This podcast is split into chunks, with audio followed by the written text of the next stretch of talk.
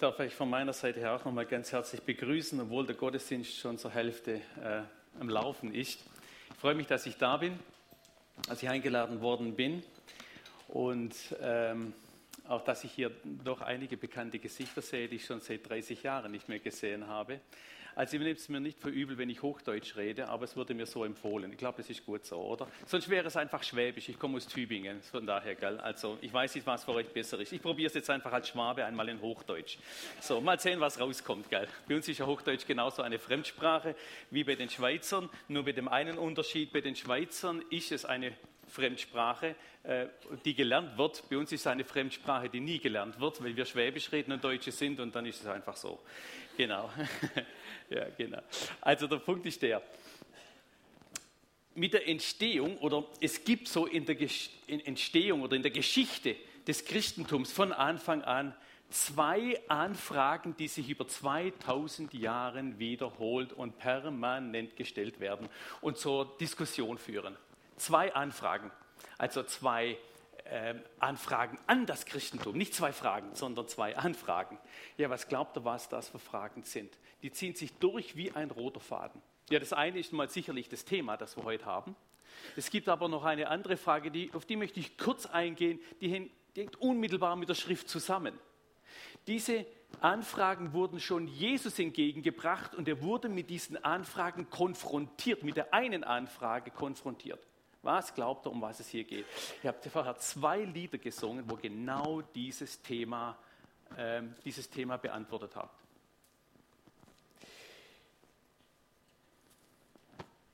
Also ihr müsst nicht sagen, ich sag's. Ja, ist gut. Die eine Frage ist natürlich in dem Zusammenhang, ob man überhaupt der Schrift, und ich mache es mal noch allgemeiner, im Wort Gottes trauen kann. Aber die andere Frage, die mit dem im Zusammenhang steht, ist die Frage, ist Jesus wirklich Gott? Wisst ihr, was ich jetzt meine, auch vom, vom Liedgut her? Ihr habt euch schon geoutet, in welche Richtung ihr gehört. Zum Glück. Der Punkt ist aber derjenige, während der Verkündigungszeit Jesus schon, und das ist jetzt nicht mein Hauptmerk, aber ich möchte das noch ein bisschen vorwegnehmen und auch zum Thema kurz machen, bevor ich eigentlich einsteige, wurde Jesus von den führenden, von den führenden jüdischen Theologen angegriffen, aber auch später von der römisch-griechischen Welt, zur Zeit des Paulus dann, angegriffen wegen seiner Selbstaussagen. In Johannes 10, Vers 33 steht geschrieben, dass die Juden auf ihn zugekommen sind und gesagt haben, wegen einem guten Werk steinigen wir dich nicht, sondern weil du sagst, du bist der Sohn Gottes und somit sagst, dass du selber Gott bist. Und das ist ein Punkt, der immer wieder zur Diskussion geworden ist, über 2000 Jahre weg die Kirchenväter in den Jahrhunderten, zweiten, dritten und vierten Jahrhundert, die, man, nannte sie auch, auch die apologetischen Väter, die die Verteidigungsschriften herausgegeben haben, mussten sich ständig gegenüber Eingriffen und Einwänden wehren, dass Jesus nur ein normaler Mensch gewesen wäre, der höchstens erleuchtet war oder sich selbst zu Gott gemacht hatte und somit ein Gotteslästerer ist. Wir dürfen nicht äh, vergessen, dass der Begriff Sohn Gottes gleichzusetzen ist zur damaligen Zeit mit Jesus ist Gott. Nicht mit dem, dass er ein Sohn Gottes ist, so wie wir alle Kinder Gottes sind. Mit dem hängt es gar nicht zusammen. In Konzilien, in Lehrschriften wurde darum gekämpft, dass Gott weder, dass Christus als Gott weder verneint noch bagatellisiert wird. Schon damals war das ein großes Thema. Und so zieht sich das durch. Da gab es Kirchenspaltungen mit diesem Thema. Und eine Kirche, die Nestorianer, die sie und Arianer, die sich abgewendet haben, weil sie nicht mehr glauben konnten, dass Jesus wahrer Gott und wahrer Mensch ist, beides zusammen, und das im Verstand auch gar nicht einordnen konnten, wurden dann zu Trägern des Islam, die zur Hauptdoktrin hat, also der Islam zur Hauptdoktrin hat, dass Christus eben nicht Gott ist, sondern ein Mensch. Das ist reaktiv. Die ganze Dogmatik des Islams baut und beruht darauf, dass das Christentum sich in eine Sackgasse hinein manövriert hätte und erst im vierten Jahrhundert da davon geredet hätte, dass Christus Gott ist. Und deswegen der Islam kommt, um das alles zurechtzurichten, denn Jesus ist nur ein Prophet. Auf das geht es hinaus im Gespräch. Also auch wenn ihr missionarisch tätig seid, es geht immer um die Frage, wer ist Jesus? Immer. Immer. Bis heute. Ununterbrochen. Wer ist Jesus? Bis zur Frage, wer ist Jesus in deinem Leben? Und manche sind dann ganz schlau, die um, umschreiben den Begriff dann. Sie reden dann vom, vom Sohn Gottes und so weiter, aber nicht mehr von ihm als Person. Ulrich Parzani hatte vor ein paar Wochen eine Rede gehalten, siehst du auf YouTube, äh, äh, oder kann man sehen, hat man gesagt, wir leiden heute unter einer Jesus-Demenz. Man möchte nicht zum Ärgernis werden, werden wegen der Person. Und somit redet man auch nicht mehr von Jesus. Man redet nur noch von der inkarnierten Person Gottes und so weiter. Aber von dem Jesus aus Nazareth redet man nicht, denn der könnte ja zum Ärgernis werden. Erstaunlich, gell? Top aktuell. Der YouTube ist keine vier Wochen alt.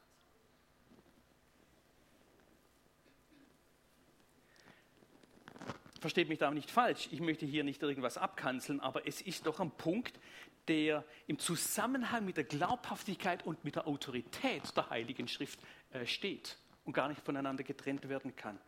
Es ist umso dramatischer teilweise und auch aktueller, wenn dann nicht nur über die Katharer im 13. Jahrhundert oder über Theologen im 18. Jahrhundert und neuen Theologen im 19. Jahrhundert, sondern heute von unseren evangelikalen äh, Gemeinden, Freikirchen behauptet wird, dass Jesus äh, seine Gottheit nicht so sehr wichtig ist, Hauptsache er ist unser Freund. Es geht in die gleiche Richtung herein. Was wollen wir denn harmonisieren? Wollen wir, ein, wollen wir in einem Ärgernis aus dem Weg gehen, um uns anmächerlicher zu machen?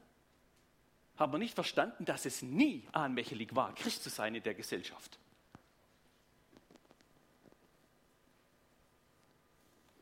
Es ist tatsächlich so, dass äh, man davon fast ausgehen kann, aber ich möchte jetzt nicht zur Paranoia machen, dass man einzelne Kirchen, Werke und Dienste an ihrer Entwicklung daran erkennen kann, wie sie von Jesus von Nazareth reden.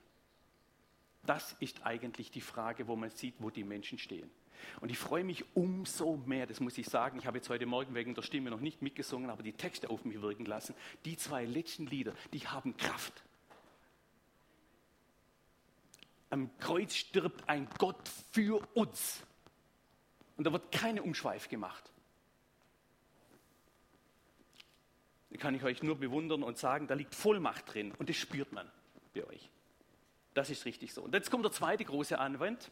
Das ist derjenige, der das Christentum über zwei Jahrtausende, man könnte eigentlich sagen, seit der Menschheitsgeschichte äh, bewegt. Und es ist die Frage, inwieweit kann man das Wort Gottes heute, als ich rede jetzt natürlich mal von dem hier da, gell, dass wir uns richtig verstehen, aber nicht nur das, sondern überhaupt die Aussagen Gottes als von ihm her kommend noch vertrauen oder als das nehmen, als das, wie sie geschrieben wurden.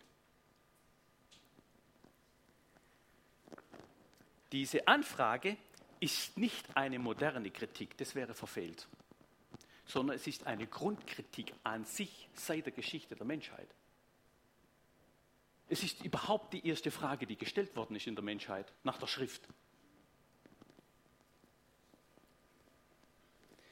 Es ist erstaunlich, in Genesis Kapitel 1 und 2 wird davon berichtet, wie Gott mit den Menschen kommuniziert, vor allem ab Kapitel 2. Er gibt den Menschen einen Auftrag, zu hegen, zu pflegen, zu bewahren, zu bewachen, zu bepflanzen. Hat ihnen gesagt, gebt den Tieren Namen. Das ist Kommunikation.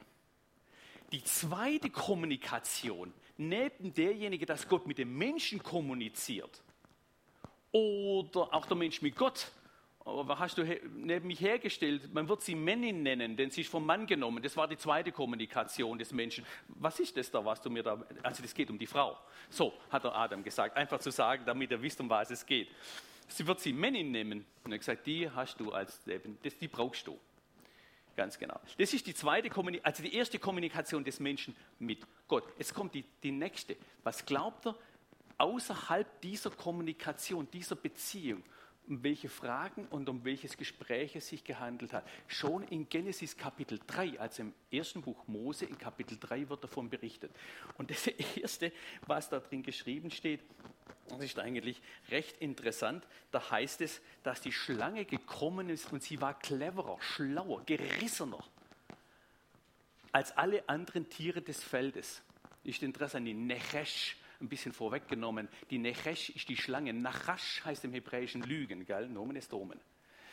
Von daher, ist kommen, das heißt die Zischende heißt es auch, sollte Gott gesagt haben. Das ist, die, das ist die erste Kommunikation von einem Geschöpf mit einem Geschöpf.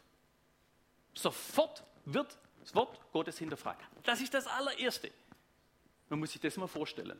So aktuell ist es. Es gehört zur Menschheitsgeschichte dazu.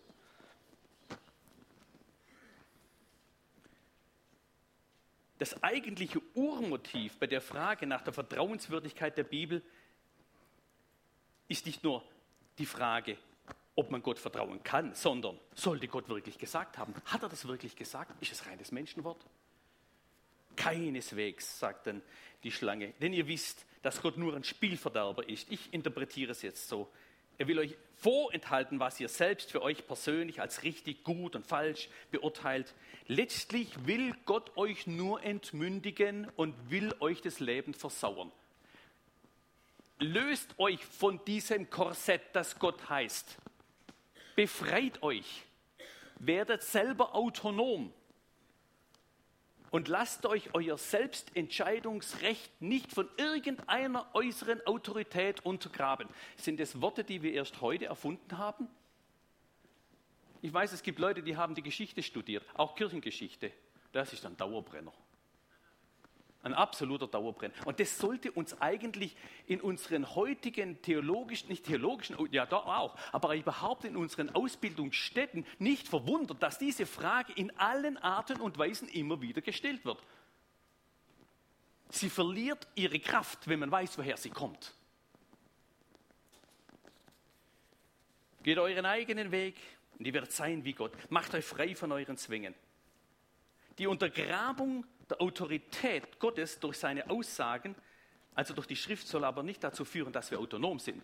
Denn der Mensch ist nicht zur Autonomie geschaffen worden. Das ist ein wichtiger Satz. Nicht, keiner von euch ist hier, damit er autonom lebt. Das gibt es nicht. Das ist ein Unsinn. Das ist eine Lüge. Martin Luther hat einmal gesagt, der Mensch ist wie ein Esel. Irgendjemand reitet ihn immer. Und es ist zutiefst wahr. Stimmt doch, oder?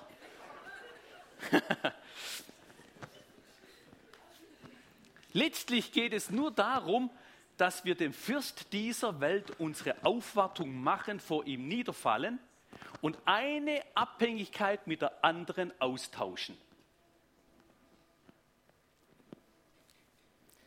Interessant ist die, die, Versuchung, ist die Versuchung Jesu äh, in Kapitel 4 da heißt es Kapitel 4, Vers 1, dann wurde Jesus vom Geist in die Wüste, vom Heiligen Geist in die Wüste geführt, damit er vom Teufel versucht wird. Also es geht hier um Überwindung, um Autorität, um Vollmacht, kurz vor seinem Dienstanfang. War 40 Tage, 40 Nächte war er unterwegs, dann bekam er Hunger. Und jetzt trat der Versucher, trat heran, Satan, der Versucher. Wenn du Gottes Sohn bist, wenn du Gott bist, so sprich, dass diese Steine Brot werden. Er aber antwortete und sprach, es steht geschrieben, nicht vom Brot allein soll der Mensch leben, sondern von einem jeden Wort, das durch den Mund Gottes geht. Daraufhin, ich fasse es einmal zusammen, nimmt ihm der Teufel mit in die heilige Stadt und stellte ihn auf die Zinne des Tempels und spricht zu ihm, wenn du Gottes Sohn bist, immer an seiner Göttlichkeit festgehalten. Ja? So, wirf dich hinab, denn es steht geschrieben, er wird seinen Engeln über dir befehlen und sie werden dich auf den Händen tragen, damit du nicht etwa deinen Fuß an einen Stein stößt. Und Jesus sprach, wiederum steht geschrieben, du sollst den Herrn, deinen Gott, nicht, äh, nicht versuchen, nicht angreifen, nicht auf die Probe stellen. Und dann heißt es, und jetzt kommt, jetzt, jetzt lässt er die, die Katze aus dem Sack. Der nimmt ihn mit auf einen hohen Berg, zeigt ihm alle Reiche der Welt und er sagt, das alles will ich dir geben, wenn du vor mir niederfällst und mich anbetest. Das steht hinter der Frage letztlich. Die Frage ist nämlich nicht diejenige, ob das stimmt oder nicht, sondern welchen Gott du anbetest. Ein fauler Trick. Und Jesus gesagt, weg mit dir, denn es steht geschrieben, du sollst Gott allein deinen Herrn anbeten. Erstaunlich ist, mit was Jesus reagiert und wie Jesus angegriffen wird. Es ist nicht schwer herauszufinden, dass es immer um die Schrift geht. Satan hinterfragt die Schrift. Und das sollte uns eigentlich als Christen in der super Hyperpostmoderne oder wie wir alles so Begriffe erfinden nachher für die heutige Zeit, um uns wichtig zu machen, Klammer zu, sollte uns eigentlich aufschrecken. Nicht die Diskussion führte zur Überwindung, sondern die richtige Anwendung der Schrift in Gottesfurcht. Jesus hat mit der Schrift nämlich geantwortet, nicht mit der Diskussion. Das hatte Eva gemacht und sie ist auf die Nase gefallen. Ich finde es spannend, welchen Wert das Studium der Schrift man geben kann, auch für unser persönliches Leben, für unsere Gemeinde, für unseren Dienst, in dem wir stehen. Wie wichtig es ist, diese Schrift zu kennen, um Erkenntnis zu gewinnen um sie so anzuwenden, dass darin Vollmacht und Leben bewirkt wird, auch im Gespräch mit anderen Menschen. Dieser Einwand, der zieht sich wie ein roter Faden durch die Geschichte durch. Überall wurde diese, dieser Einwand diskutiert. Ich könnte jetzt ein, ein, paar, ein paar Beispiele bringe ich. Von heute zurück. Vor sagen wir mal so, vor 150 Jahren, in Mitte vom 19. Jahrhundert, gab es hervorragende Theologen, die wollten sich der Gesellschaft ein bisschen anbiedern, um nicht irgendwo ab, äh, die Autorität zu verlieren. Die kamen dann mit der, äh, mit der Aussage, man kann nur der Schrift dann vertrauen, wenn sie archäologisch abgesichert ist. Wenn etwas in der Archäologie nicht bewiesen wird, kann man der Schrift auch nicht vertrauen. Das heißt, nur weil man nichts gefunden hat vor 150 Jahren, konnte man auch der Schrift nicht vertrauen. Was für ein faules Motiv. Es war leider für diese eingesetzten historisch-kritischen Theologen ein Problem. Die Archäologie machte unglaubliche Entdeckungen. Und fast von Dekade zu Dekade mussten sämtliche Lehrbücher umgeschrieben werden, weil, sie, weil der Inhalt nicht mehr aktuell war. Aber um das zu sagen, das hat man nicht nur mit der Bibel so gemacht. Der Mensch seit der Aufklärung, der sich so wichtig genommen hat und genau diesen Trick des Teufels hereingefallen ist und sich zum Zentrum der Wahrheit gemacht hat, der hatte auch andere Schriften von, äh, von griechischen Philosophen zu hinterfragen. Ach, Troja, das hat halt Homer geschrieben in seiner, in seiner äh, Ilias und so weiter. Das kann man doch nicht ernst nehmen. Das sind Gedichte, das sind wirklich Gedichte. Das Problem ist, die Professoren damals in Berlin, die waren so von sich überzeugt und hatten so, so ein großes Gehalt, um diese Aussagen zu untermauern, dass sie reihenweise auf die Nase gefallen sind, weil ein Laienarchäologe, der hatte Geld, ein Ausgraberteam zusammengebracht hat, angestellt hat, in die Türkei gegangen ist und gesagt, ich glaube, dass das, was Homer schreibt, stimmt. Auch wenn es dichterisch, poetisch geschrieben ist, ich glaube, der verarbeitet, der verarbeitet nur, was, was geschrieben ist in Form von Liedern wie Minnesänger, also ein bisschen übertrieben gesagt, und geht auch runter und nimmt den Homer in die Hand und findet Troja anhand von Homer.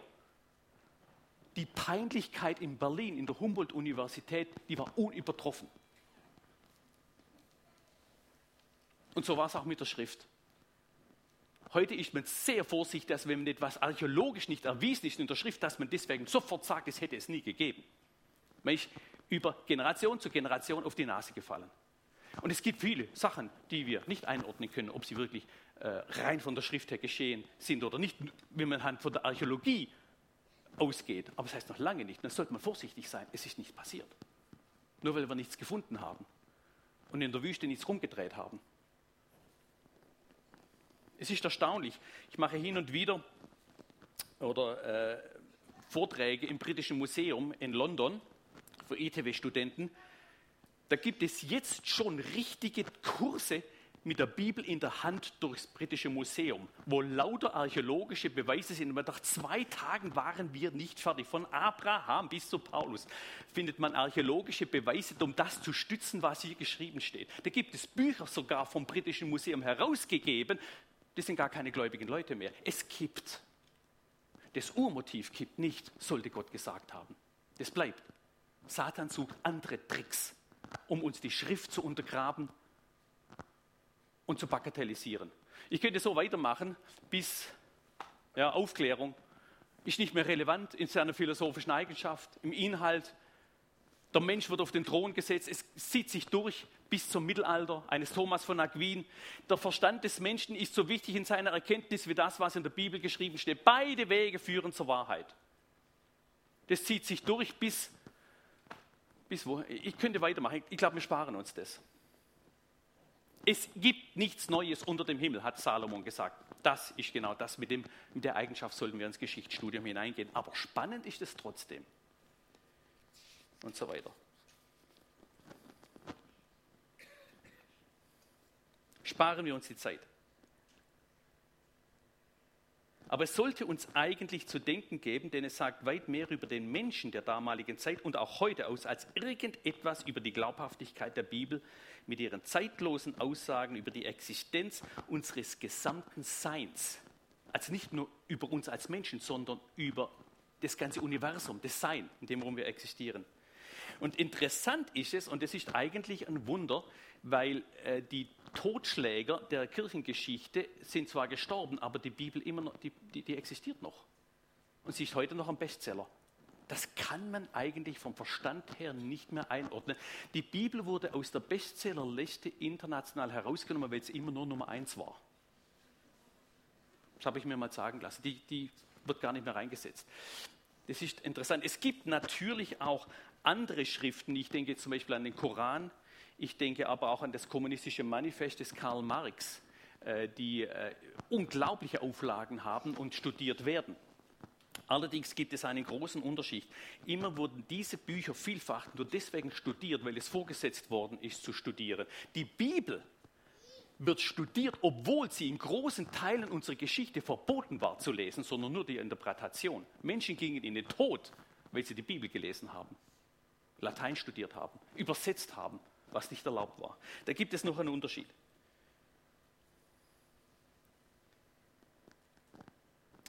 Also kann man dies nicht miteinander vergleichen. Aber woher kommt diese außergewöhnliche Tatsache, dass die Bibel heute noch zu den Weltbestsellern gehört? Die Antwort liegt nicht so sehr in den äußeren äh, Umständen unserer Gesellschaft, sondern beim Autor dieses Buches selbst. Ich kann mir es anders nicht erklären. Das ist, wie soll man sagen, anachronistisch. Da gibt es einen Verlauf in der Geschichte hinein, da merkt man, es kommt etwas, es stirbt etwas, da kommt wieder etwas und es stirbt wieder. Da gibt es Zyklen, Kontrativs, so nennt man das Ganze nachher. Die Bibel hat eine eigene Geschichte. Die hat einen eigenen Werdegang, der widersprüchlich auch zu dem verläuft, wie die Weltgeschichte verläuft. Das ist erstaunlich, ist das. Nicht allein, aber so wie die Bibel angegriffen worden ist, auch im Mittelalter, sucht sie seinesgleichen.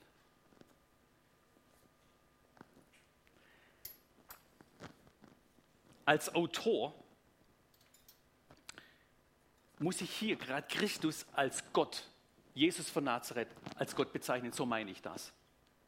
Jesus hat einmal gesagt, und zwar im Zusammenhang mit der Endzeit, im Matthäusevangelium steht es geschrieben, hat er mal gesagt, und es wird eigentlich nur schnell überlesen. Wisst ihr, wenn wir so die Endzeit reden, dann ähm, lesen, dann da sind wir automatisch fokussiert. Ah, wo ist jetzt Corona drin? Wie sieht es jetzt mit dem Erdbeben aus nachher? Versteht ihr? Wir gehen natürlich von den Umständen aus und dann werden Aussagen nebenher irgendwo überstolpert, weil sie nicht aktuell ist.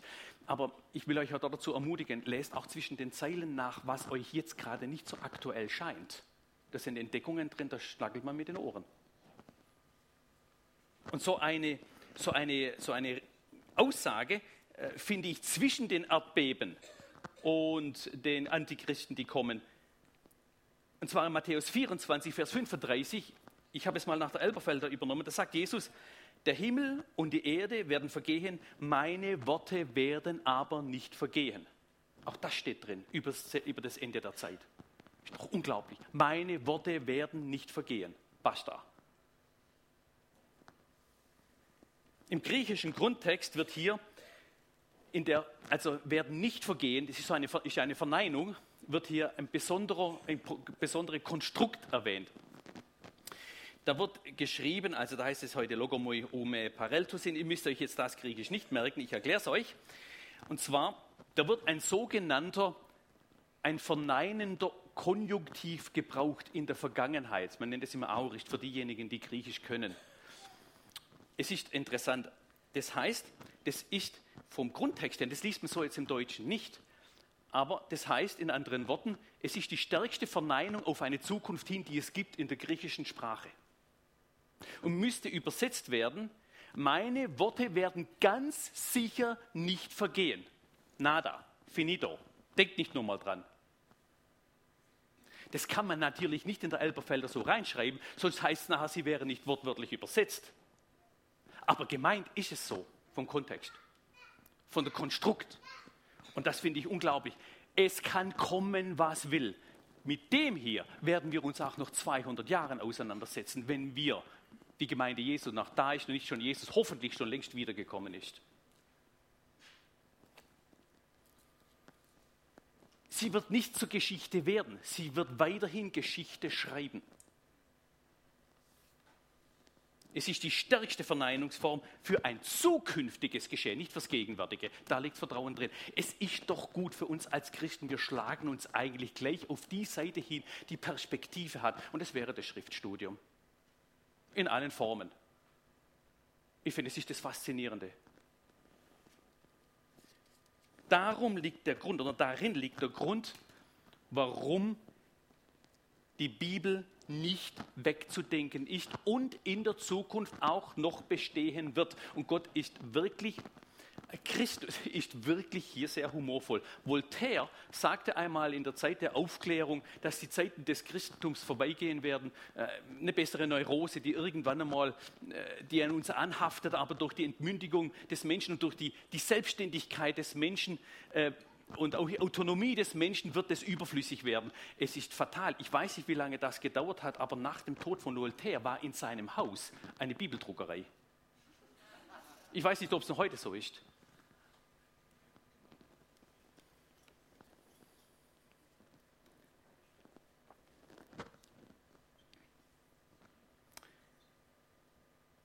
Es kommt noch ein anderer Punkt an, ein, ein weiterer Grund, der für uns wichtig ist zu wissen, wie wir herausfinden können, dass dies, was da geschrieben steht, wirklich stimmt. Nicht so in seinem geschichtlichen Erweis. Nicht das, was Sie heute lesen können.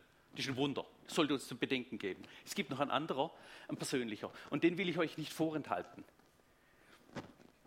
Wie können wir also das, das, was geschrieben steht, als wahr erkennen und Vertrauen schenken, dass das, was geschrieben steht, gilt und Gott dazu steht? Und das kommt ja drauf an, gell?